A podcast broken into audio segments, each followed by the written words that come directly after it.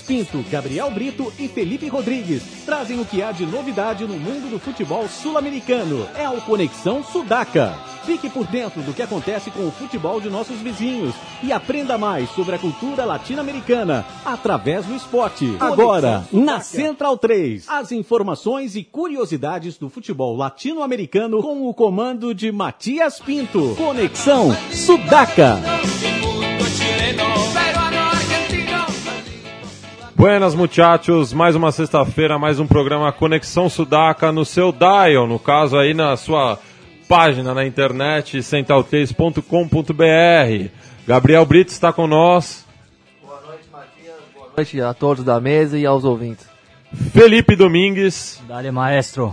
Boa noite a todos aí. E de Santo André, o Felipe trouxe aqui uma dupla da pesada. Estamos aqui sertaneja. com. Estamos aqui com Mal e Gui, uma dupla sertaneja. Punk sertanejo. Boa noite. Boa noite. Então, pessoal aqui, torcedor do Esporte Clube Santo André, o Ramalhão, mas que tem muita história para contar, não só do Santo André, mas também dos rolês que eles fizeram pela América do Sul, misturando o futebol e o punk rock. Diz aí, Gui. É, é. É, eu e o Mal, a gente sempre teve a ideia de, de, de começar os blogs é, e unir essas duas ideias, que era o futebol e o punk rock, já que a gente frequentava o estádio junto do Santo André e tinha as bandas também, que a gente estava em paralelo, que era fora de jogo e, e com a ideia do time, do Autônomos também, né? Foi falando um pouco aí também, Mal. É, eu acho que assim, uma coisa que é legal introduzir é que hoje, pra, pra gente, não é tão, tão difícil a gente enxergar essa, esse gosto pelo futebol latino. Isso há 10 anos atrás era um pouco mais difícil. E há 20 anos atrás, isso era quase impensável. Andar com uma camisa do Boca, por exemplo, entre os seus amigos, era uma coisa é, ofensiva mesmo. O cara fala, você tá louco, o que, que é isso? Era, era, bem, era bem provocativo. Eu, eu sou, eu sou um pouco mais velho que o Gui, né? Eu sou de 77. Eu lembro de, de, ter, de ter visto, de começar a ver Libertadores de América, acho que na época pela Manchete. E, e eu, eu gostava desse negócio do futebol mais, mais pegado, mais viril, até porque eu era, sempre fui meio perna de pau, então eu jogava no gol, ou eu jogava na zaga distribuindo pontapé. E isso tem um, e tem um pouco a ver com, até com a, com a temática do punk rock, assim, né? De também não saber tocar direito, mas querer participar de algum jeito. E aí a gente, uh, o, no, no, fim dos anos 90, acabou tendo a oportunidade uh, financeira, né, mais do que qualquer outra coisa, de poder viajar uma primeira vez para a Argentina e começar a desmistificar. Né, em solo argentino, realmente eu pude ver que não existe nada disso que a gente imaginava, né, que eu seria um, um perseguido na Argentina porque eu era brasileiro, que as pessoas iam me, me perguntar de, de cinco em cinco minutos se, o, se eu achava que o Pelé jogava mais que o Maradona tal. E Isso é meio um mito, né? É completamente um mito. O, o argentino. É primeiro que o pro... pelo, pelo Brasil. É, e primeiro que assim, nem todo argentino tem o Maradona como o ídolo maior, né? Tem a, as, as opiniões se dividem até entre o Di Stefano, entre outros, outros atletas e tal. Rola brincadeira, mas, mas não é nada exagerado, né? É. E aí disso aí só para, né, então aí o, o, Guilherme tem um blog que é o expulso de campo.blogspot.com, eu escrevo asmilcamisas.com.br e a gente começou a, a, a, reunir um pouco das experiências, né?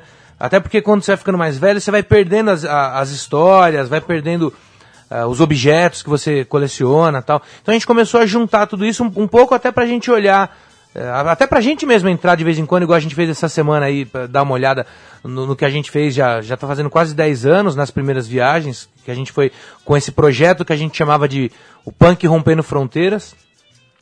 E aí a gente começou a dividir e misturar essas experiências musicais, boleiras, gastronômicas, culturais. Que depois se tornou o futebol rompendo fronteiras, né? É, começou como punk rompendo fronteiras e a gente cruzou com o futebol rompendo fronteiras, até a gente romper tantas fronteiras que a gente já nem precisava mais ter um nome, alguma coisa assim para fazer isso. Então, eu queria falar com você, Maurício, você tá há muito tempo aí no punk rock, né, desde os anos 90 já com banda e, e ali em Santo André começou a ter bastante intercâmbio com bandas latinas, né, através de coletivos, né, eu, eu conheci você na época da Coben, né, eu lembro que gente viu muitas bandas legais tocarem lá. Queria que você falasse um pouco dessas bandas que você conheceu e a experiência, né? É, acho que a primeira banda punk, pelo menos, a chegar no, no ABC foi o Arges, em 98, é, via o Franco, o Franco que cuidava do Planeta Rock lá, né? E um dia ele bateu na minha casa, ela tocou a campanha e falou, não sei o que fazer, meus, uns argentinos tipo, me queriam vir tocar aqui, eu topei, e agora eles ligaram falando que estão vindo pra cá e não tem onde ficar, o que, que a gente faz, né? Bandaça, né? Estilo Clash, muito boa. É, e, e, aí eu, eu, eu, junto com o Daniel, né, que também foi uma pessoa que começou essa. O Daniel, que é tio do, do Guilherme. E... Foi o nosso ponto de. de foi o motivo da gente se conhecer, né? É, o Daniel é mais velho que eu, então assim, é uma geração de, de, de intercâmbio entre a família aí, que eu, eu tive o Daniel meio que como um, muita experiência assim para aprender com ele, a mesma coisa depois eu trocando isso, levando isso pro Gui, e hoje nós três acho que a gente se olha assim, puta, três eh, irmão, sei lá como é que a gente se, se define. Mas é, o Arges foi a primeira banda, depois disso a gente meteu uma de louco e falou assim: "Ah, a gente já sabe trazer banda argentina pra cá". E aí alguém falou que o Ataque 77, que tinha vindo pro Brasil uma única vez, uh, numa, numa ponte no aeroporto, os caras conseguiram armar um show no, no no hangar e eles queriam voltar. E a gente achou que a gente tinha virado uh, manager independente, a gente nunca ganhou dinheiro nenhum. Mas a gente achou que sabia fazer. E a gente deu uma de louco e mandou um e-mail para os caras falando: pode vir que a gente coordena tudo tal, mas não tem dinheiro. Como eles estavam investindo no Brasil, o Mundi, que é o empresário até hoje da banda, topou, arriscou e recebemos um ataque aqui. Ficaram no hotelzinho ali em frente à Igreja Universal onde era um cinema ali no, no centrinho de Santo André. Puta pulgueira. Eu fui na palestra que teve na Casa da Palavra, acho que em 2000, né? Foi esse. É, 2000, 2001. Então, e a gente sempre teve essa preocupação, né? Mais do que trazer uma banda, a gente queria colocar as pessoas para falar, assim. Pra mim, sempre foi muito mágico poder ouvir uma, uma pessoa de outro país, cara. Eu, a primeira, eu lembro, eu até encontrei recentemente a, a primeira pessoa da Argentina com quem eu falei de futebol, isso em 90 e, no, 1990 que é uma argentina que chama Ana. E, uh, o Gui conhece, fala pra caramba a menina e tal. Mas a primeira eu tava num clube, lá em Itanhaém, no litoral sul, tal, e eu ouvi uma pessoa falando em castelhano. Eu nunca tinha visto um argentino na minha frente. Assim, eu falei, ô, por favor, será que você podia cantar uma música da, da arquibancada? Naquela época não tinha internet, não tinha nada. Ela cantou e eu marquei num papel. Puta, somos el borrachos del tablón, somos de River, vamos todos, ah, todo, nem lembro o que que era, que eu tinha, anotei até errado na época. E, como, eu, né, como eu disse antes, naquela época, falar de Argentina aqui no Brasil era, era meio mito, assim, né? Hoje, putz, que bom que a gente vê cada vez mais, na periferia principalmente, o pessoal tirou esse, essa coisa idiota de, de treta, de... Claro, tem competição entre clubes que a gente tem aqui também, mas... Mas hoje é muito comum ver camisa da seleção argentina, né? Até acho que como resposta, né, do, do cara que fala assim, ó, oh, puta, Brasil, eu sinto falta de raça, de garra, ó, os caras que a gente sempre criticou eu, eu tenho. Eu, eu, eu, pago um pau mesmo. A verdade é essa. Os caras ainda. Quando a gente fala muito da Argentina, sempre tem um outro que fala, oh, vocês são pagar pau da Argentina. Acho que sim, acho que eu sou mesmo. Nesse, não, nesse ponto. Não tem problema. Mas eu acho que é o que você falou, nos últimos é, 10 anos, no mínimo, com o, o crescimento de todas as mídias, mesmo tecnologicamente, a gente pode ver muito mais futebol, não só argentino como sul-americano. E tem, eu acho que tem um bom número de admiradores de clubes e argentinos, da seleção, dos jogadores, da maneira de torcer e de viver o futebol de lá. Até porque acho que tem mais gente que pode viajar para lá hoje em dia também, então tem gente que um bom número de pessoas. É, o, câmbio, que... o câmbio tá favorecendo agora o nosso lado, né? É. Antigamente era o dá medoso, agora é me dá dois. A, a, primeira vez, a primeira vez que a gente foi, eu lembro até hoje, era quatro, era o, o tava dolarizado o peso.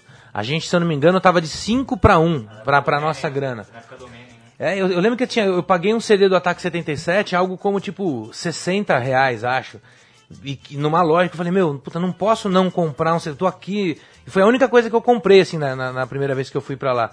De resto, eu gastei em comida e voltei sem nada. Não tinha como comprar uma camiseta, nada, porque era, tipo, tudo muito caro. E, a, e eu tava. E uma coisa que eu tava falando com o Guilherme esses dias também é que a gente pegou nos últimos. Agora já não tá tão fácil pra Argentina. Já não é tão barato. Não, não. Eu, fui, eu tive a oportunidade de, em 2012 e 2013, é, acho, é, é, eu acho os preços totalmente similares aos de São Paulo. É. Também não é essa, esse oba-oba todo. Foi 2010 que ainda estava compensando ainda. De resto, de, de, lá para cá, tudo muito caro. Tipo, você vai pagar Na verdade, é, é tudo, tá tudo no mesmo preço, porque você paga metade, você ganha metade da, da grana, mas lá tá 60 pesos pra você conseguir almoçar em algum lugar, por exemplo. Então, tipo, tá tudo no ni- nivelado, sabe? Porque eles nivel- nivelaram tudo no nível do dólar. Então, acaba que tudo... Algumas coisas até mais caro. Uma camisa de futebol, por exemplo, na primeira vez que a gente foi em 2007, eu comprava uma camisa de futebol, a gente ganhava metade, pagava 100 pesos numa camisa, pagava 50 reais. E agora eu chego lá, as camisas estão 500 pesos, 600 pesos, você acaba pagando mais caro do que você paga aqui. Mas esse negócio de comida do Guilherme é tudo mentira, ele nunca se importou com isso. Porque o Guilherme, a única, a única barreira que a gente tinha pra chegar na Argentina era a passagem.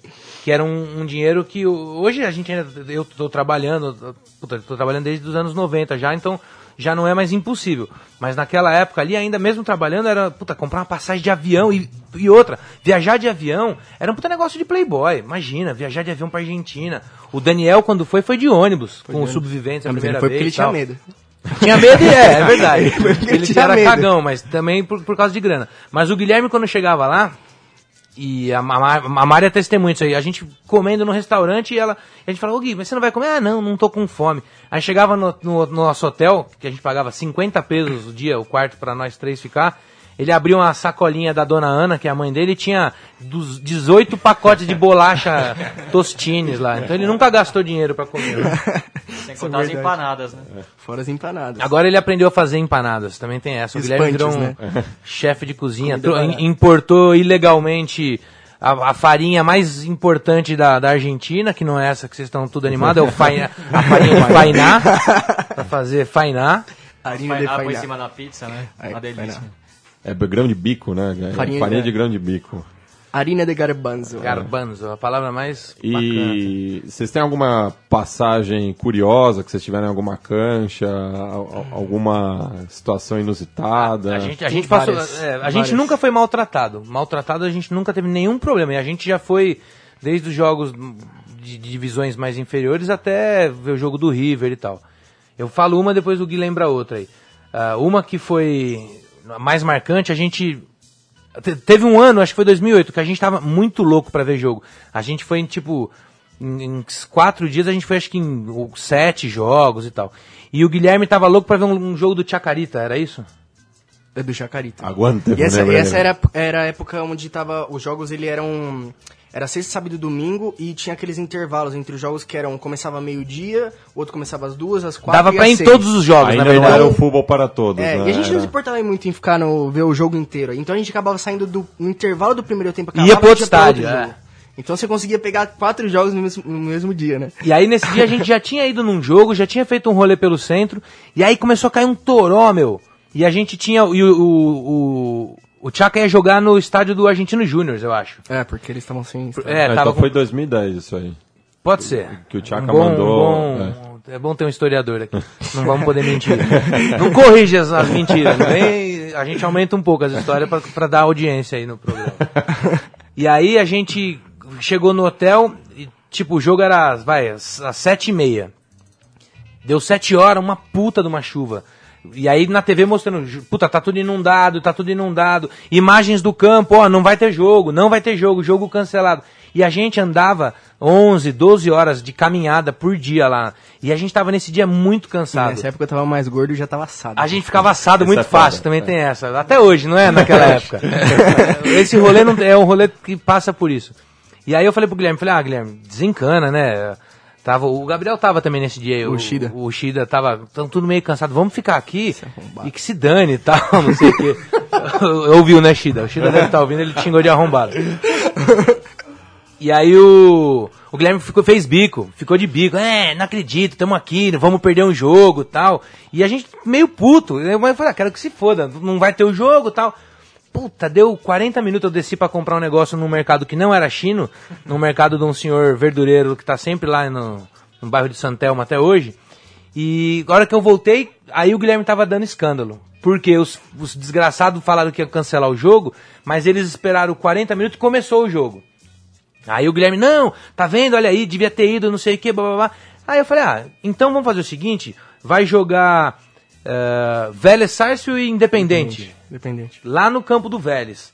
Então vamos nesse jogo e aí pronto. E o jogo era tipo, acho que duas, três horas, duas horas depois, nove e meia, Pra quem nunca foi pra Argentina, o estádio do Vélez é um estádio Longe, bem afastado. bem. É, Extremo Oeste É, ali. perto da é, autopista, né? já não é tão. Não é pra você pegar um busão ali e ir que não, que não. E Buenos Aires ainda tava inundado. A gente ficou 20 minutos no ponto de ônibus, do ônibus não vinha. Puta, vamos pegar um táxi. Vamos de táxi. Pegamos um taxista torcedor do Independente, né? Começou por aí. Ó, você sabe como é que deixa a gente na, na torcida do Vélez? Ah, sei, é, é fácil e tal. Chegou lá. Não, não, não, não, não. Peraí, peraí, peraí, senhorzinho. Vale contar a sua história, né? Por, o do porquê que ele deixou a gente nessa parte, né? No meio do caminho, o Maurício cismou de contar pro, pro taxista, que era torcedor independente. Ah, temos aqui um torcedor Ah, é do. Racing Clube, apontando pra mim como se eu fosse torcedor do Racing. o Guilherme a história tinha feito um belo que eu era programa fanático pelo Racing, que eu seria fanático pelo...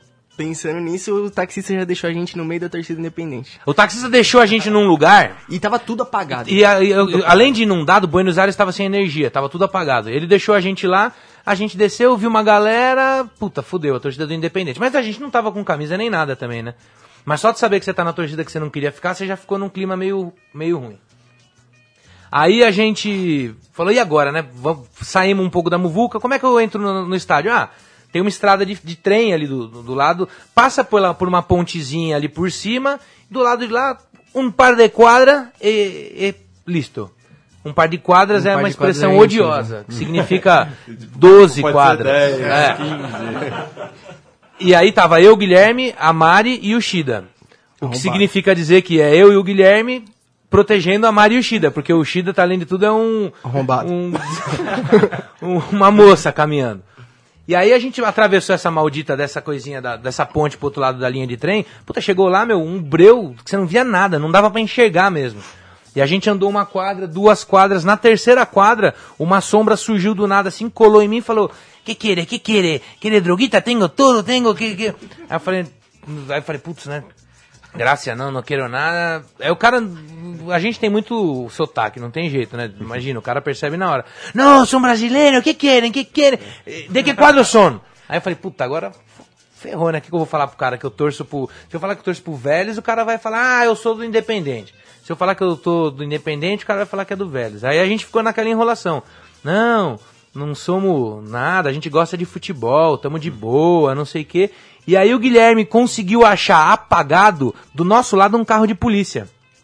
Foi lá e bateu no vidro do, do carro de polícia. Aí acontecem duas histórias em paralelos, né? Que é a minha, que é eu vou até a polícia. Eu vou, eu, nessa hora que eu achei a polícia, eu fui até a polícia perguntar como que eu chegava na, na parte local, né, do estádio. E o policial abaixou o vidro, olhou pra minha cara, fez uma cara de bosta e ainda falou: O que você tá fazendo aqui, mano? E aí eu, eu falei, o que, que eu vou falar agora pra esse policial, né? Eu vou levar um com o policial, que, deve, que devia ser um corrupto, né? Aí eu falei, ah, bom, então, então beleza, eu tô saindo fora então. Aí Ele vaza daqui, vaza daqui, vaza daqui. E nisso, a história do Maurício. Não, e aí em paralelo o cara me puxou e falou: se avisar a polícia, te mato. aí eu falei, caralho, eu falei, o Gui, aí eu virei pro Guilherme pra avisar, no que eu virei o cara já tinha virado sombra de novo. Aí a gente, puta, né, com quatro ali, não sabia direito, a gente nunca tinha ido nesse estádio. Olhamos aí e falamos, meu, o estádio tá ali, ó, três quadras na verdade de onde a gente tava. A gente fez um triângulo, assim, andava eu num lado, o, o Guilherme na frente e o Shida meio na, na outra ponta do triângulo e a Mari meio no meio. Ele falou, ó, se, se esse cara aparecer de novo, a gente co- conversa o que der. A hora que não der mais, senta a bota no cara e a gente vai correndo pro estádio. Andamos uma quadra, puta, tranquilo. Andamos na segunda quadra, chega o cara de novo. Aí nós, puta que pariu, e agora, né? Aí o cara veio de novo com um papo e a gente... Aí começamos a enrolar o cara na ideia, a hora que a gente viu já tinha uma movimentação, a gente falou, ah, agora esse cara que se dane também, né? Aí, falando assim não ficou tão emocionante e tal. Mas a gente deu uma aliviada quando chegou lá. E quando chegou lá, Quando chegou lá, veio o, o cambista. O senhor cambista. Ele queria vender o ingresso. Ele abordou a gente, falou que quer ingresso e tal pra entrar. A gente, meio sem noção, a gente ia comprar e daqui a pouco lá no fundo o Maurício olhou assim. o cara dentro da bilheteria fazendo com a mão assim, Falando, negativa. não, não, não, não. compre. Não compre. E a gente já fudido. E a gente sem dinheiro, já. tinha isso, né? Sem a gente não, tipo, o ingresso lá no estádio tava caro. O cara tava vendendo três ingressos a 100 pesos, eu acho. Um negócio, puta, muito barato. E a assim. gente já tava meio, já- a gente já tava meio fudido, e nesse dia eu já, já tava quase brigando com o Maurício ainda, que ele ficou meio puto comigo ainda. E, e eu falei, ah, vai tomar no cu então, quer saber de uma coisa? Ó, o cara lá tá falando que, que, cê, que, é, que é falso ingresso, então vocês se viram. Não, não é ingresso, olhou pro cara, começou a querer brigar com o cara, com o cara da entrada também já. A gente falou, vamos lá todo mundo e vamos resolver logo essa parada já. Aí a gente chegou na entrada, o cara vendeu o ingresso, entrou. O cara entrou junto com a gente ali, o, o, o cara O tava- entrou até a porta ali, entramos, aí, puta, aí o estádio do Vélez é Aí maravilhoso. já começa a ouvir a torcida. E foi, já, e puta, foi do caralho. alívio, né? Nossa. E aí na hora de mijar o cara tava lá ainda, né? Tava o, lá o vendedor de ingresso. Ah, brasileirão da delícia! Eu também sou guia turístico, ele falou. Sacou uma, uma tarjeta dele.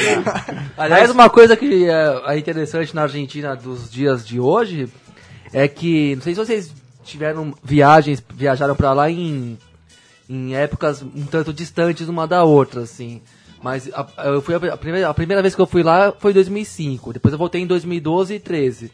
Em 2005, mano, ninguém sabia praticamente nada de português, assim. Em 2012 e 13 o pessoal já sabe arranhar um português que era bem diferente, é bem diferente do de antigamente. Eles Não, têm a, a- a Caixa de Florida, o idioma oficial lá é português. Isso, ouve isso é um outra- pouco ruim, viu, É. cara? Eu não, a gente se incomodou muito porque o que ficou claro é que assim, é que o. Por que, que o brasileiro não gostava do argentino, né? Por que, que começou esse, esse buchicho de gente que fala assim, não, mas eu já vi os caras, os caras são folgados. Porque os caras que iam pra Floripa encontravam os playboy argentino. Também. Playboy, meu, é folgado, seja lá. Aí, e dentro de campo tomava umas bicas, então pronto, né? São filha da puta. Não, né? então, tinha isso. Quando a gente inverteu esse processo, né? A gente começou a mandar os brasileiros idiota pra lá. Então a gente lembra da, da- da- lembra da gente ver uma cena que era ridícula, que era um cara, nessa época que a nossa grana tava valendo bem lá, ah, Buenos Aires não é uma cidade turística. Buenos Aires é uma cidade como São Paulo. Óbvio, recebe turistas, mas não é uma cidade que foi feita pra Ah, não, turista. pra passear e tal, né? E os caras, os brasileiros entrando na farmácia, assim, ó, tipo, gritando. Ô Neide! Ô Neide! Tem 10 su- 10 desodorante por 2 real! Eu vou levar duas caixas! Então, putz, isso aí dá uma, uma queima. Mas é óbvio que o o- o- eles foram aprendendo a falar português um pouco por causa dessa invasão bárbara aí que, que eles passaram. E no- nos, nos locais mais turísticos, perdeu toda a graça, né? Você vai lá no mercado de Santelmo, por exemplo, que antigamente você fazia bons negócios, agora você não consegue comprar nada. E se você fala português, já Você imagina fala, é. que você tem dinheiro. Exatamente. E não é o nosso caso aqui, já que somos pobres Não, em, 2000, latinos. em 2007, que foi o primeiro. De, de 2007 pra cá, a gente foi todos os anos quase. E em 2007 eu trouxe 15 camisas, no- no- não, deixando de comer o dia inteiro. E. Agora eu não comprei nada, tipo, você não compra nada. E você consegue ver a evolução da galera, sabe? Tipo, de 2007 pra cá, como que é tal. É complicado.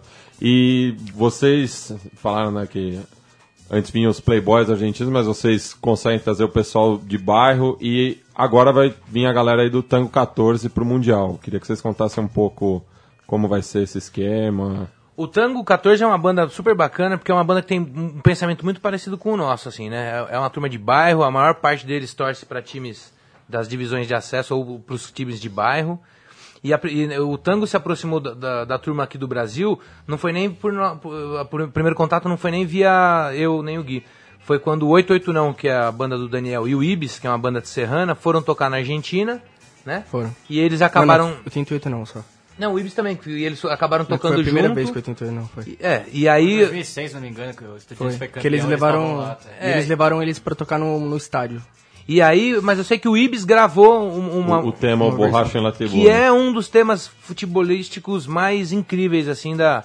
Embora eu não, se- eu não sou adepto de álcool, assim, eu não, não sou cervejeiro, mas eu, eu gosto de músicas cervejeiras até. A gente, E- a gente costuma brincar com o Maurício até só, vai, só bebe quando vai pra Argentina, até, né? É, na verdade, não, é meio verdade mesmo. Mas eu gosto dessa. Puta, e os caras fizeram. Aqui no Brasil essa versão estourou, assim, entre a gente. Estourou é. 12 pessoas gostaram muito. A gente significa que a banda estourou. E aí é quando. A, e aí a gente começou o contato com eles e a gente. Quando a gente como a gente começou aí todo ano, desde 2007, como o Guilherme falou. é, e normalmente ia eu, a Mari, que é a minha noiva, e o Guilherme, a gente falou, por que a gente não inventa que a gente tem uma banda também?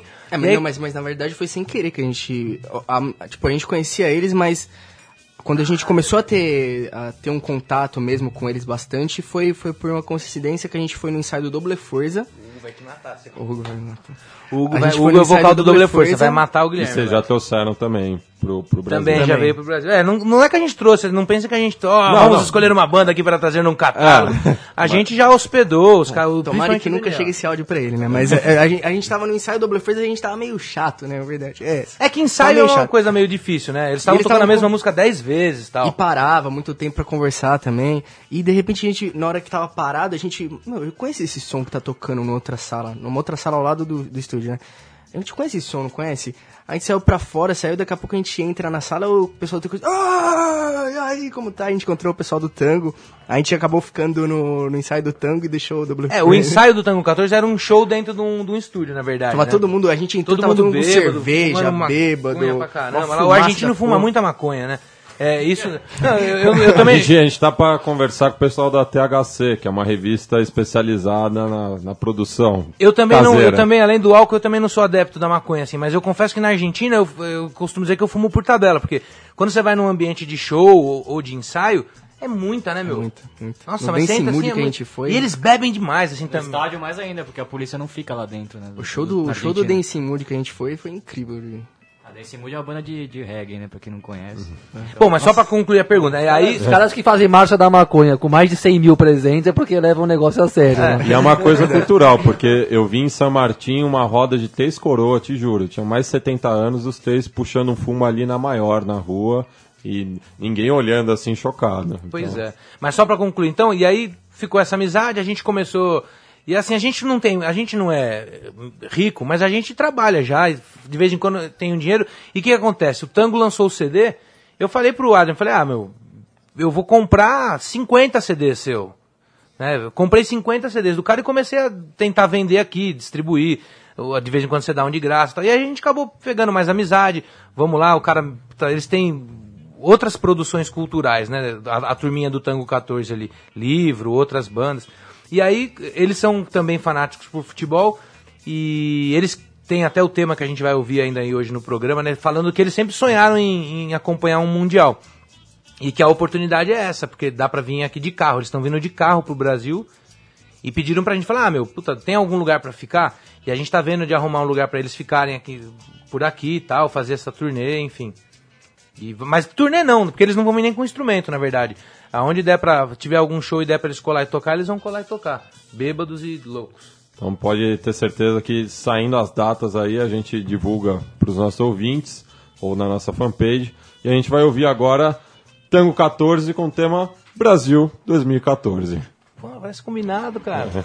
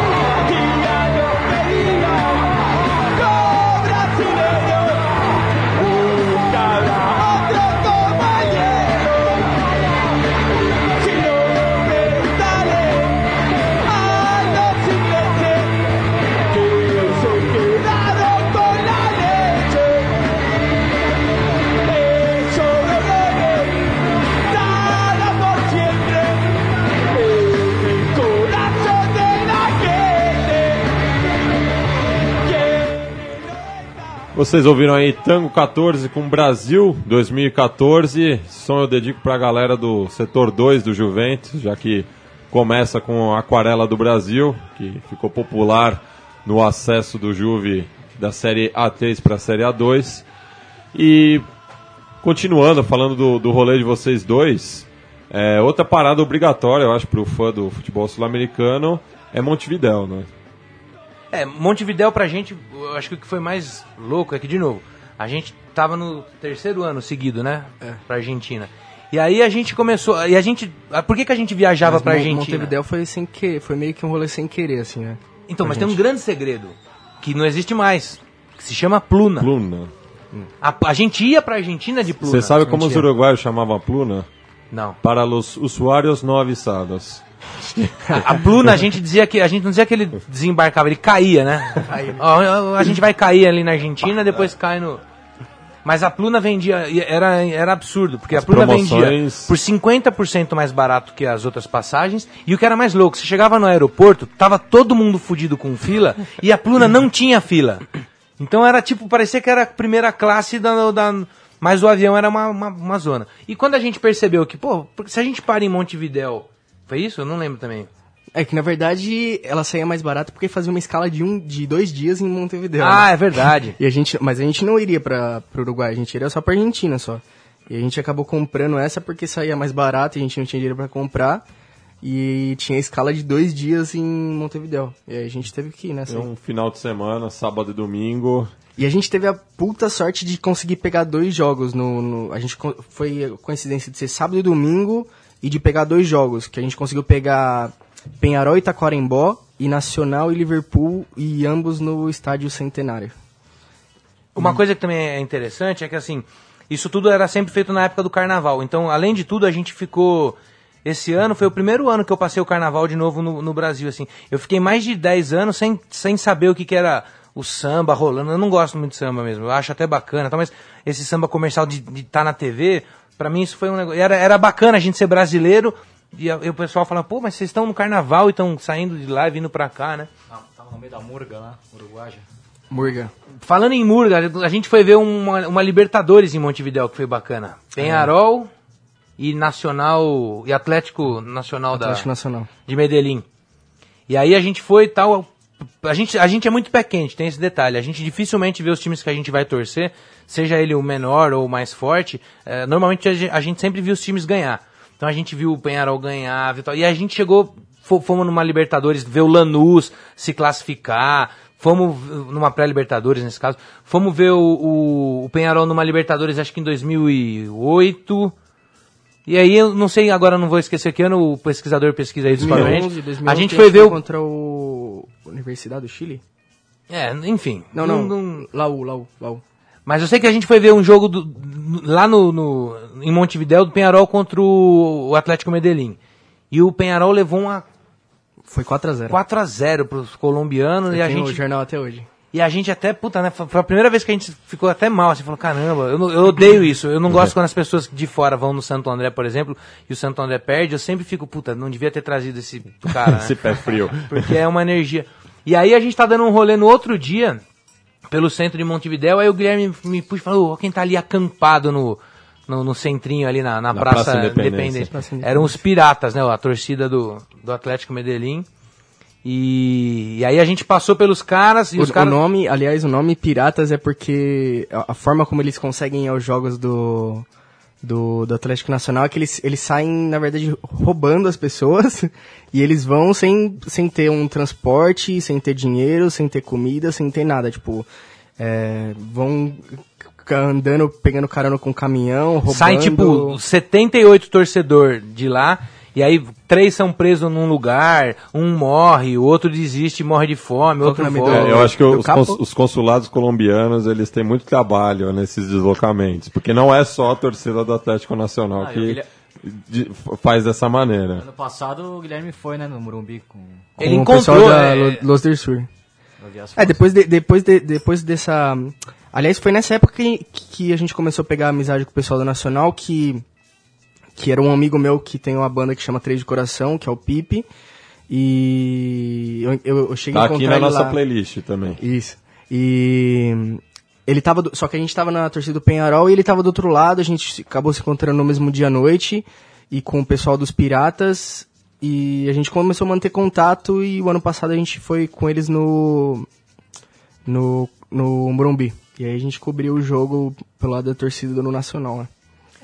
Mas foi muito louco porque a gente passou pelos. Os caras são tipo. É que nem um morador de rua mesmo. Os caras tão sujo, Resil. louco de droga, é, com um bonezinho do Palmeiras na, na cabeça.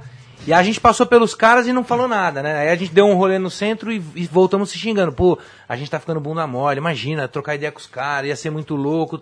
E na volta, aí que a gente percebeu que na verdade eles não estavam ali descansando, eles estavam morando ali aquela, aquela, aquela semana. Na volta a gente passou e o Guilherme falou: "Cê- vocês são do, do colombiano. Aí os caras já ficaram loucos, levantaram assim. Eu falei, nossa, caiu a É- é casa agora, né? Aí eu- até os caras entenderam que a gente era brasileiro e começaram a falar do Palmeiras e não sei o quê.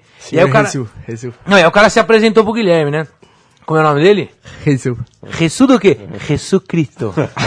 Era o e-mail do cara. Era, ah, era, os caras queriam de qualquer jeito ter correspondência. Eles marcavam no braço da gente, assim, com a caneta. Resu Cristo. Arroba, sei Hotmail, lá que sei lá porra quê. que era. E os caras ficaram ainda uma semana mandando e-mail querendo vir pra cá. Não, porque ano passado, quando eles vieram, eles foram pra Bahia primeiro, Foram. né? Eles deram um rolê também enorme, né? Jogaram com Bahia, depois com São Paulo, ficaram um tempo ali na, acho que na Leões da Fabulosa, dormindo lá, É. então... Mas no Uruguai também é uma, é uma coisa, é uma cultura bacana, né, gente? Assim, É, Eu, cheguei a encontrar um deles ainda na Praça da República, ainda um dia que eu passei. Um dos piratas. Ele, acho que uh, o Uruguai, por, pelo Galeano, por tudo que envolve, por ser um país pequeno, por 1950, pelo Penharol de, dos anos 80, por tudo aquilo tem uma mística, assim, muito, muito louca. Pra nós, era, era, acho que assim, pra Argentina já tinha virado, não rotina, mas já não era absurdo, né? A gente já tinha passado da fase de, nossa, eu- Boca Juniors, a gente já tinha ido um pouco pro subúrbio, assim, tal, mas no Uruguai ainda, a primeira vez que a gente viu o Penharol, e uma cena muito louca, assim, a gente tem até umas fotos, depois tem, tem nos dois blogs, tem isso. O, o dia, o jogo lá era 7 horas e ainda tava claro. Quando dava oito e pouco começava a escurecer, o céu ficava rosa, assim, não, a gente, isso não dá pra, pra explicar, nem na foto, você olha, não é a mesma coisa. Mas era o céu, a galera cantando. E tem uma, e tem uma, Ah, e o próprio Estádio Centenário, você tá lá no Estádio Centenário que tem uma história monstruosa, né? Não só com, com futebol, mas com atos políticos que, que tiveram lá, shows também. Então acho que é, o, é um endereço privilegiado do futebol. assim, E né? você vê, né, e o Uruguai é tão perto assim pra nós, né, meu? E, e é um. Também começou a ser um pouco mais invadido assim pelo turista padrão, mas ainda. É, eu tive lá no passado, uma semana depois que veicularam uma reportagem do Globo Repórter sobre o Uruguai, bancada pelo Ministério do Turismo Uruguai. O que tinha de brasileiro no mercado do Porto, na Cidade Velha, nos, nos endereços mais famosos de Montevidéu, que não são tantos, né? Que está tudo perto, mas também. A gente era burro, cara, porque a gente não sabe. É muito louco isso, porque não faz tanto tempo, mas a gente, a gente naquela época a gente não sabia viajar. Então a gente não parava pra pensar que podia ter entrado no Google e visto quais eram os lugares mais bacanas. A gente chegou em Montevidéu na primeira vez, ficou num hotel que não dava nem pra dormir, porque era no centro velho, o hotel completamente destruído. Que uma velha entrava no meio da madrugada pra limpar o quarto. tinha várias coisas sinistras acontecendo e a gente, o que, nós vamos fazer? Ah, não sei. Tipo, de tarde vamos pro jogo, mas e agora? Ah, vamos andar. Então a gente andou, ao invés da gente ir direto no mercado, por exemplo, a gente andou pelo porto, mas pelas ruas de baixo. Então a gente só andou em quebrada. pra 18 de julho, né? Ah, É. 18 de julho, mas A gente não foi nem ali- pela ali 18 de perto julho. do Porto tem uma Cracolândia. É, a também. gente Mas ficou no final, andando ali. no final das contas foi até bom, né? Porque a gente, a gente acabou pegando as partes de dentro do bairro, a gente encontrou umas lojas que vendiam umas camisas do Danúbio, lembra? É, isso Muito baratas e tal. A gente Mas deu a sorte gente, nisso. Mas a gente, depois que a gente entendeu que dá pra É que a fazer gente tava meio turismo, com raiva, na verdade. de- não com raiva, mas a gente não, não, não queria ter ido pro Uruguai, né? Foi uma coincidência e hoje é um dos lugares que eu, eu particularmente mais gosto de ir. E pro Chile vocês foram também, né? Pro Chile. Chile é A próximo foi em bloco, 2000. calma aí. A gente foi. Antecipou aí, já, já vamos chegar lá. Mas só para fechar o bloco do Uruguai, falar um pouco do som, né? Que eh, vocês receberam A esse gente- ano a Antibanda, antigo Green Gay. É, a gente, a gente tem contato com duas bandas lá, que são amigos nossos. Uma é, o, é a Antibanda, que na verdade foi através de uma outra banda que a gente conhecia, que o Cabeça, que é vocalista da Antibanda, ele tinha uma outra banda que chamava El Último de los Ramones, que era uma banda também meio legal. E a gente teve contato com ele, que ele queria armar o show aqui, e a partir daí a gente conheceu ele no Uruguai nessa, nessa data que a gente foi. E com o Trotsky Vengaran também, que é uma outra banda punk que é- já tem um outro público já, que é bem maior lá. E O rock no Uruguai é engraçado, né? Para quem não, o Uruguai não, a gente até hoje não entende como é que o, como é que as coisas acontecem lá, porque é tudo muito pequeno e tem, mas ao mesmo tempo tem é, é, o Trotsky Vengaran é uma banda grande lá, assim, é um negócio é, mas, mas nada lá, com, lá- As coisas não acontecem muito frequentemente lá, sabe? Não tem show direto, não é uma coisa que, que, que tem uma cena muito forte, assim. É, tem muito intercâmbio com, com a cena de Buenos Aires também, pela tem, proximidade. tanto que a maioria das bandas tem bandas uruguaias hoje que são consideradas bandas argentinas, que nem o Lavela Puerca, que toca mais na Argentina do que no Uruguai, porque não, você não tem muito lugar pra tocar, não tem É, muita gravou gente. o DVD no estádio do Ferro Carril. O próprio, o próprio DVD, o antigo DVD dele já, já foi gravado, metade, metade do DVD foi na Argentina já, que foi Ela o... porca que tem uma pegada ska, né? O ska também é muito forte É, no, começou no Uruguai, com o né? ska punk, hoje já, já tá um pouco Eles são mais, pop. músicos, né? Já é uma É. banda mais. Não, e mescla bastante com os ritmos uruguaios também, que eu acho que é uma coisa muito bacana. Aham. Com a Murga, que já foi citado aqui, o Candombe. Então, Candombe. E. Como que é? Já me perdi. da Vela Puerca, da- de ter um público fora ah, do então, e, Uruguai. e as bandas, as bandas hoje, as, quando elas vão ficando grandes no Uruguai, elas acabam saindo e se tornando. Eles até brincaram comigo na Argentina essa última vez que eu fui, que falaram que o La Vela Puerca é uma banda argentina. No Te Va Gustar também, que já falam que é uma. Aliás, uma curiosidade é que o vocalista tem uma tatuagem do, do Boca, né? O vocalista é uruguai, mas ele tem uma tatuagem do Boca no braço. E. E, a, e o, o Trotsky Vengaré tá meio que caminhando pra, pra isso também, né? Que já, tá, já é uma das maiores bandas do Uruguai e já tá começando a sair já. Quem mais que a gente conheceu lá? Ah, aí os estádios da. A gente não saiu muito de Montevidéu, né? Até porque a gente ia nesse esquema. Aí nas, nas, nas outras vezes seguintes a gente acabou sempre falando, bom, a gente vai pra Argentina e vamos ficar os bons e velhos dois dias no Uruguai só pra comer na. El Mundo de la Pizza e, e para ver um jogo. E a gente dava sorte porque no carnaval sempre tinha jogo da Libertadores lá. Aliás, isso é um negócio que é legal que a gente não falou, mas no- o Brasil para pra ver Libertadores desde que o seu time esteja jogando, né? Na, tanto na Argentina. Vide essa edição de agora. Exatamente.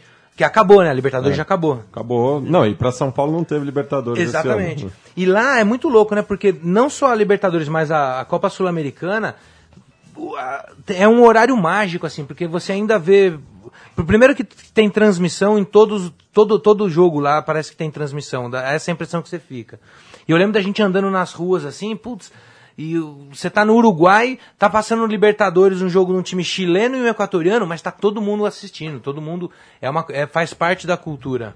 E muitas vezes tem um uruguaio jogando também. Sim, é, a gente, infelizmente, a gente virou as costas, né, meu, pra, pra, pra toda essa cultura latina. O Brasil se desenvolveu e, é, e isso é o único medo que eu tenho, assim, eu, da- das pessoas, das pessoas, não do- dos políticos, começarem a achar que o Brasil é, ah, meu, é essa ideia dos Estados Unidos da, da América do Sul aqui, é, é a turminha da, da hegemonia.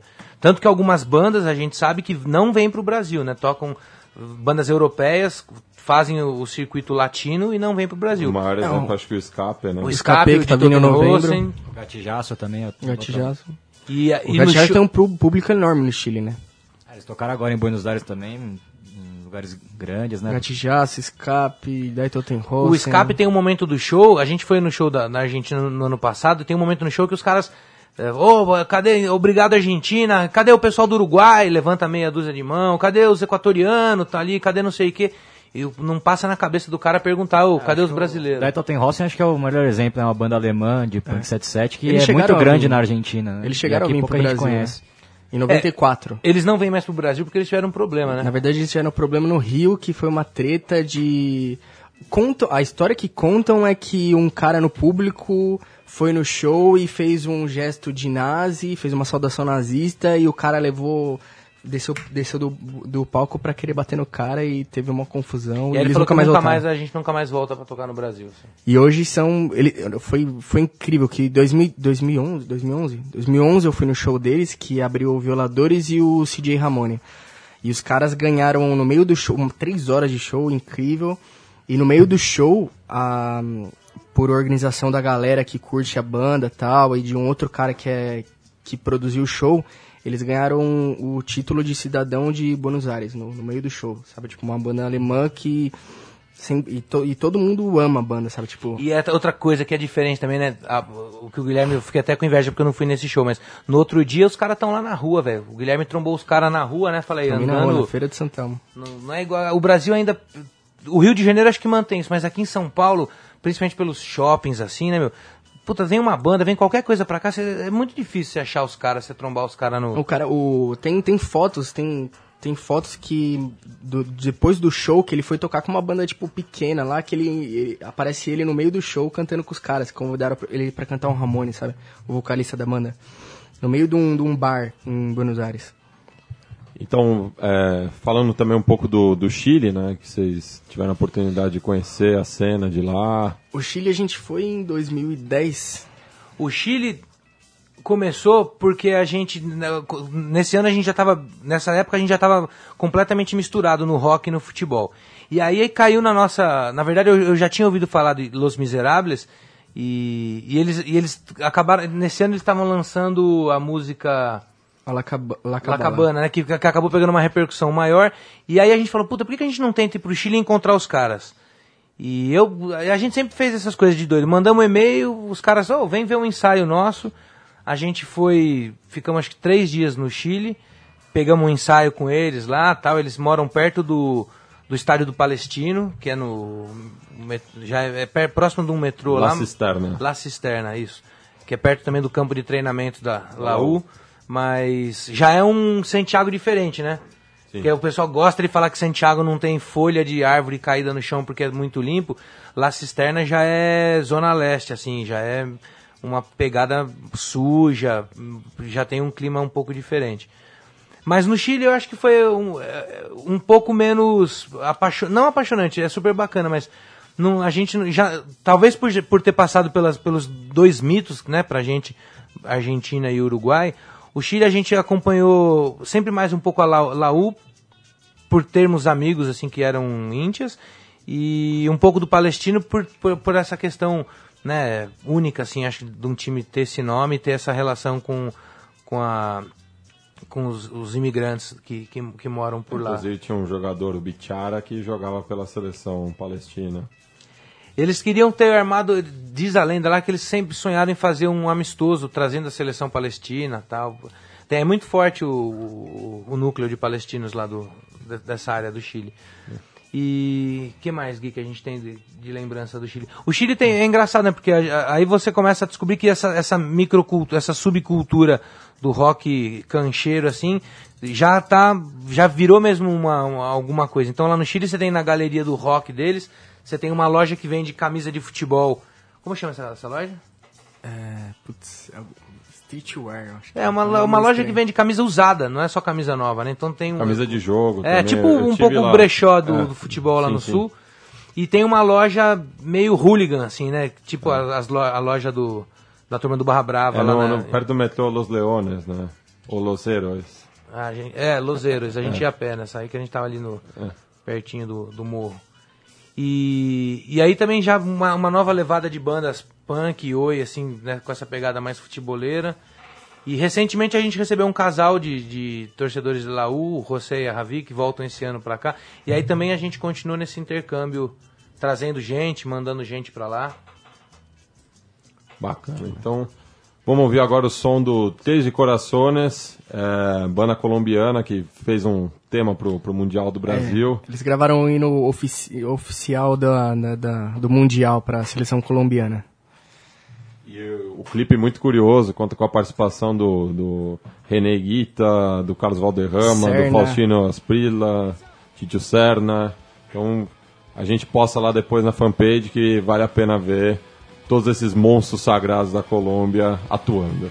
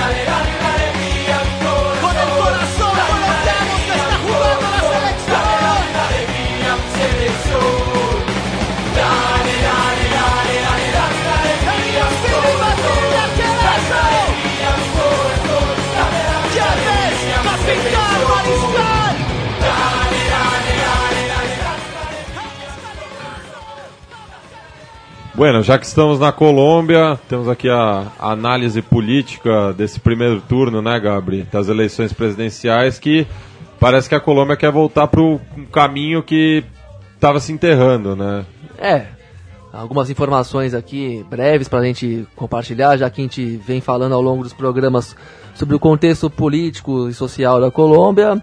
Tivemos eleições nesse último domingo e vitória absoluta da direita, com seus dois candidatos avançando para o segundo turno. Bom, vitória absoluta a gente pode dizer em termos eleitorais, né? Porque foi uma eleição com 60% de abstenção, o que já diz muito sobre é, o atual processo democra da democracia formal colombiana e a o seu respectivo respaldo popular, digamos assim, né? Uma- um país que ainda se encontra praticamente sobre guerra civil, praticamente não, de fato, e bom, tem eleições desprestigiadas. O fato é que para o segundo turno avançaram Juan Manuel Santos, que é o atual presidente, tenta, tenta reeleição, e também o senhor é, Juan Zu, Zu- Oscar- Oscar, Oscar. Ivan Zuluaga. Oscar Zuluaga, que era o candidato do Uribe, presidente anterior durante oito anos, que foi o líder, pouco Que se elegeu para o Senado também. O Uribe é senador agora. Sim, Colômbia. novamente senador. E, bom, vantagem pequena, basicamente tiveram pouco mais de 3 milhões e meio de votos cada. O Zuluaga um pouco à frente, que foi uma surpresa, es- esperava-se que ele avançasse ao segundo turno, mas em segundo lugar, né? Então, agora com ele em primeiro, o cenário, como disse o Matias, parece talvez é, anunciar um triunfo do uribismo na Colômbia, que seria a linha mais dura desse processo político que já é muito duro na Colômbia e ingrato dizer- com as classes mais menos abastadas. Pode que falar, pode se Matias. dizer do paramilitarismo. né? Também uma vitória do paramilitarismo, vitória parcial, né? Porque temos o segundo turno no dia 15 de julho. E bom, em terceiro lugar, em quarto lugar, um pouco atrás da quase que em terceiro tecnicamente, ficou também a Clara Lopes da coalizão de esquerda que unia o, o Polo Democrático e a Marcha Patriótica. Ficaram com 1 milhão e 900 mil votos, uma boa votação e talvez esse essa parcela não está certo ainda, mas talvez anuncie um apoio ao Santos, eh, mesmo sendo de direita e tudo mais, Seria o voto útil. o voto útil porque o, o- a vitória do Zuluaga seria uma clara vitória do belicismo. O Zuluaga prometeu que, em caso de vitória, manterá os diálogos de Havana com as Farc, mas isso, na minha opinião, me parece promessa eleitoral que depois vira furada lá na frente. Né? Fala isso para passar uma boa imagem, mas eu não acredito que eles de fato se empenhariam num diálogo com as Farc. Então temos aí o segundo turno dia 15 de julho. É, Zuluaga contra Juan Manuel Santos para ver quem será o novo pre- presidente colombiano pelos próximos quatro anos e depois com tendo que muitos muitas chagas sociais a serem tratadas, os diálogos com as Farc, a questão do paramilitarismo, a questão também dos direitos dos camponeses que se mobilizam cada vez mais na Colômbia e tentam garantir sua, seus direitos básicos de posse à terra e ao trabalho, coisa que tem sido foi muito atacada e pela, pelo, pelos poderes constituídos da Colômbia desde que se instalou no país a guerra às drogas, especialmente, né, com muito desterro, muito roubo de terras. Então é uma situação muito complicada de guerra civil, como a gente falou. E vamos aguardar aí esse segundo turno em julho para ver quem ganha na Colômbia e como é se desenhará o cenário político desse país. E Felipe, só já que estamos nos finalmente, fazer um balanço rápido dos amistosos preparatórios para a Copa do Mundo envolvendo as seleções sudacas. É, começando com a Colômbia, né? A Colômbia joga amanhã com a seleção reserva de Senegal, em Buenos Aires, né? O Peckerman levou a seleção para fazer a Para casa dele. para casa dele, né? Joga amanhã no Monumental de Nunes. E a boa notícia é que o Radamel Falcão começou a treinar com bola, né? Então, uma ótima notícia para a seleção. A notícia ruim é que o Valência, o volante do Fluminense, se machucou e foi cortado. E agora a gente fica, fica curiosidade para ver qual vai ser o esquema tático que o Peckerman vai montar, né? Com a lesão do, do Falcão, ele tinha mudado no último amistoso da data FIFA, né? Jogando com um centroavante só. No caso, o Carlos Baca, do Sevilha. E parece que no treino ele vai voltar ao esquema tradicional que ele gosta, que é aquele losango no meio campo e dois centroavantes, né? No caso, o Teófilo Gutierrez e o Carlos Vaca, né? Deixando o Rames Rodrigues como o engante, como armador. Um jogador que é muito talentoso, a gente já comentou que é do, do Mônaco, né? Da França. E três volantes, o Carlos Sanches, o Abel Aguilar e o Leão Ramírez. E o que pode falar um pouco do Equador, que joga amanhã com o México O no Equador, Estádio Azteca. É, o Equador resolveu pegar três é, amistosos para valer, né? Teve o primeiro com a Holanda e se saiu muito bem, foi 1 a 1 Gol do Felipe Caicedo e o Van Persie empatou. E amanhã contra o México vai jogar em Dallas, se não me engano. Ah, e... Desculpa, é no AT&T Stadium em Arlington, no Texas. No Texas. E. Que já foi México. Bom, a- o Equador vai jogar com o seu esquema já tradicional, 4-4-2, né? E. E vai estar testando um- uma nova dupla de ataque, né? O João Rojas com o Felipe Caicedo, né? O Ener Valencia ainda se apresentou mais tarde, ele e o, o Walter Ayoví, né? Que os dois disputaram a final do mexicano pelo Pachuca, né? E na lateral esquerda jogou, ele testou o Bagui, né? O, o lado negativo do amistoso com, com a Holanda foi novamente a defesa falhando é, terrivelmente, né? O, o Eraço, que vem numa fase terrível aqui no Flamengo, falhou novamente. E pode ser que o Eraço acabe. O Achilher, quer dizer, o Achilher acabe fazendo a dupla com o Guaguá. É a dupla titular que já se conhece há muito tempo do Emelec. né? E falando rapidamente também do- dos amistosos de hoje, que estão. é, um já está acontecendo no Estádio Centenário, o Uruguai está recebendo a Irlanda do Norte, já estamos aos 30 do, do primeiro tempo, continua 0 a 0 e o Chile recebe o Egito às 9h30 da noite. É, do Uruguai, acho que é, vale destacar que a lesão do Soares, né? É terrível notícia dessa semana e o, Oscar Tabari está testando a dupla Forlan e Cavani, né? O Forlan jogando um pouco mais é, ali no 4-4-1-1, né? O, só o Cavani na- como centroavante e o Forlan ali à frente da segunda linha de quatro, né? E também destacar que o, o Gargano ganhou a posição do Russo Pérez nos treinos e vai formar dupla de volantes com Arevalo Rios. E pelo lado direito do meio campo, aberto, o Gaston Ramírez ganhou a posição do. Ali pelo. Joga o, o Gaston Ramírez pela direita e o Ceboja Rodrigues pela esquerda, né? Fechando a segunda linha de meio campo. Né? E, o, e o o Godin também não pode jogar Foi e joga poupado e tá jogando Coates. o Coates e Lugano na zaga, isso. E Enquanto que fecha o time o Maxi Pereira pela direita na, na zaga, o Cáceres na esquerda e o Arevalo ao lado do Gargano. E o Chile, que talvez não conte com Valdívia. É, o Valdívia sentiu uma moléstia, né, pra variar, no, no treino de ontem. Extra, extra, tempo, peraí. Faz um, um sinal de alerta. Não, Essa só- notícia inesperada. Só, só contar, o- só, só contar uma, uma anedota rápida. Eu tive na cidade de Valdívia, ao sul do Chile. Confesso pra vocês, eu cheguei na cidade, eu tive uma cãibra.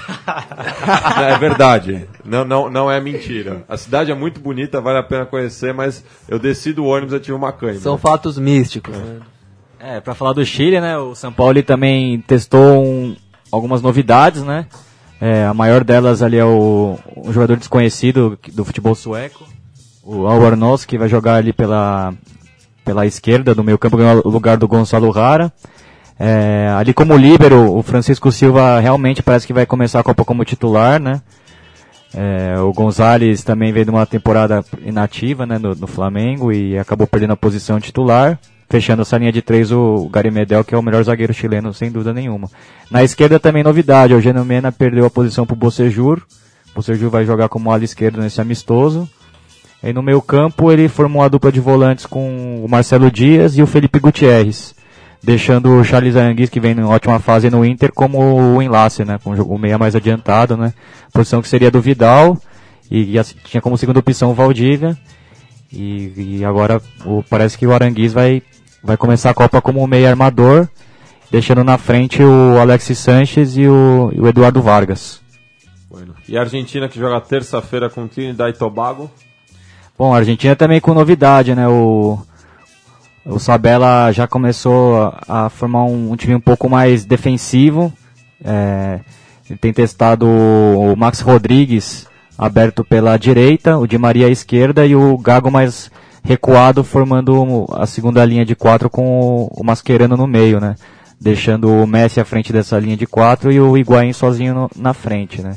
Vamos ver, acho que pode ser uma alternativa boa para a Argentina nos mata-matas, porque acho que aquela formação com três atacantes é, traria muita descompensação tática para o time. né? E só me corrigindo, a Argentina joga quarta-feira com Trinidad e Tobago. Você não vai querer perder esse jogo, vai ser algo fora do, do contexto. Queria agradecer aqui a nossa dupla lá de Santo André, o, o Gui e o Mal. É, obrigado pela presença, acho que acrescentou bastante ao nosso programa, a- os causos aí de vocês. É, o- falar um pouco também sempre do, do som, que a gente muitas vezes não tem tanto tempo para falar, conhecer um pouco aí do punk rock pelo continente. Obrigado aí. É, Pra gente é sempre bacana também, porque a gente sempre acredita que, que tá meio sozinho nessas coisas, né? A gente, por incrível que pareça, Santo André é super perto, mas ao mesmo tempo é longe. As coisas aqui em São Paulo têm acontecido ainda. Muitas das coisas que a gente começou a participar, a gente acabou um pouco afastado atualmente, mais pela questão da distância, né? Desde do, do, do time do Autônomos, da Casa Mafalda, dos- dos novos times que estão surgindo. E, mas pra gente é bacana poder vir aqui conversar. Quem quiser trocar uma ideia com a gente, o jeito mais fácil, além dos blogs, é comparecer a um jogo do Santo André. Procura a gente, a gente tá sempre por lá. E aí, Gui? Valeu vocês pelo convite. e Vai, Santo André! Bacana. E vamos- Sub-20, hein? Só pra lembrar aqui, ó. Domingo, Anacleto Campanella, São Caetano e Santo André, Sub-20. ABC em choque. Vão ter cerca de 37 torcedores pra cada lado. Segura nós, Azulão! Eu quero ver, mano. Isso é, isso é o futebol de verdade. É a competição mais importante do momento do Tá Santo ouvindo, André. né, Duplex? Então é isso, pessoal. Vamos encerrar com Flema, Nunca Serei Policia, já que hoje faz 12 anos que Rick Spinossa nos deixou, né, Felipe? É isso aí, né? O grande banda argentina, mítica, né? O, o Rick Spinoza, acho que é uma das bandas é, de punk rock, assim, de Buenos Aires, é que tem os fãs mais fiéis, não é a, É uma coisa impressionante, assim, a fidelidade, principalmente da molecada que se identifica muito com, com o Rick, por ser um cara muito, um cara bem de bairro e, e que letras bem realistas, em crônicas urbanas que falavam muito de sexo, drogas e rock and roll, né? Fica a nossa homenagem E ao ele que Flem. era íntia do El Porvenir, lá de Herli. É, boa Avejaneda. também é o livro dele também, né? O, É, L'Ultimo o L'Ultimo Punk. É um ótimo livro. Também né? tem bastante coisa sobre futebol também. Então, buenas muchachos, nos vemos. Falou! Nos ouvimos na próxima sexta. Buenas.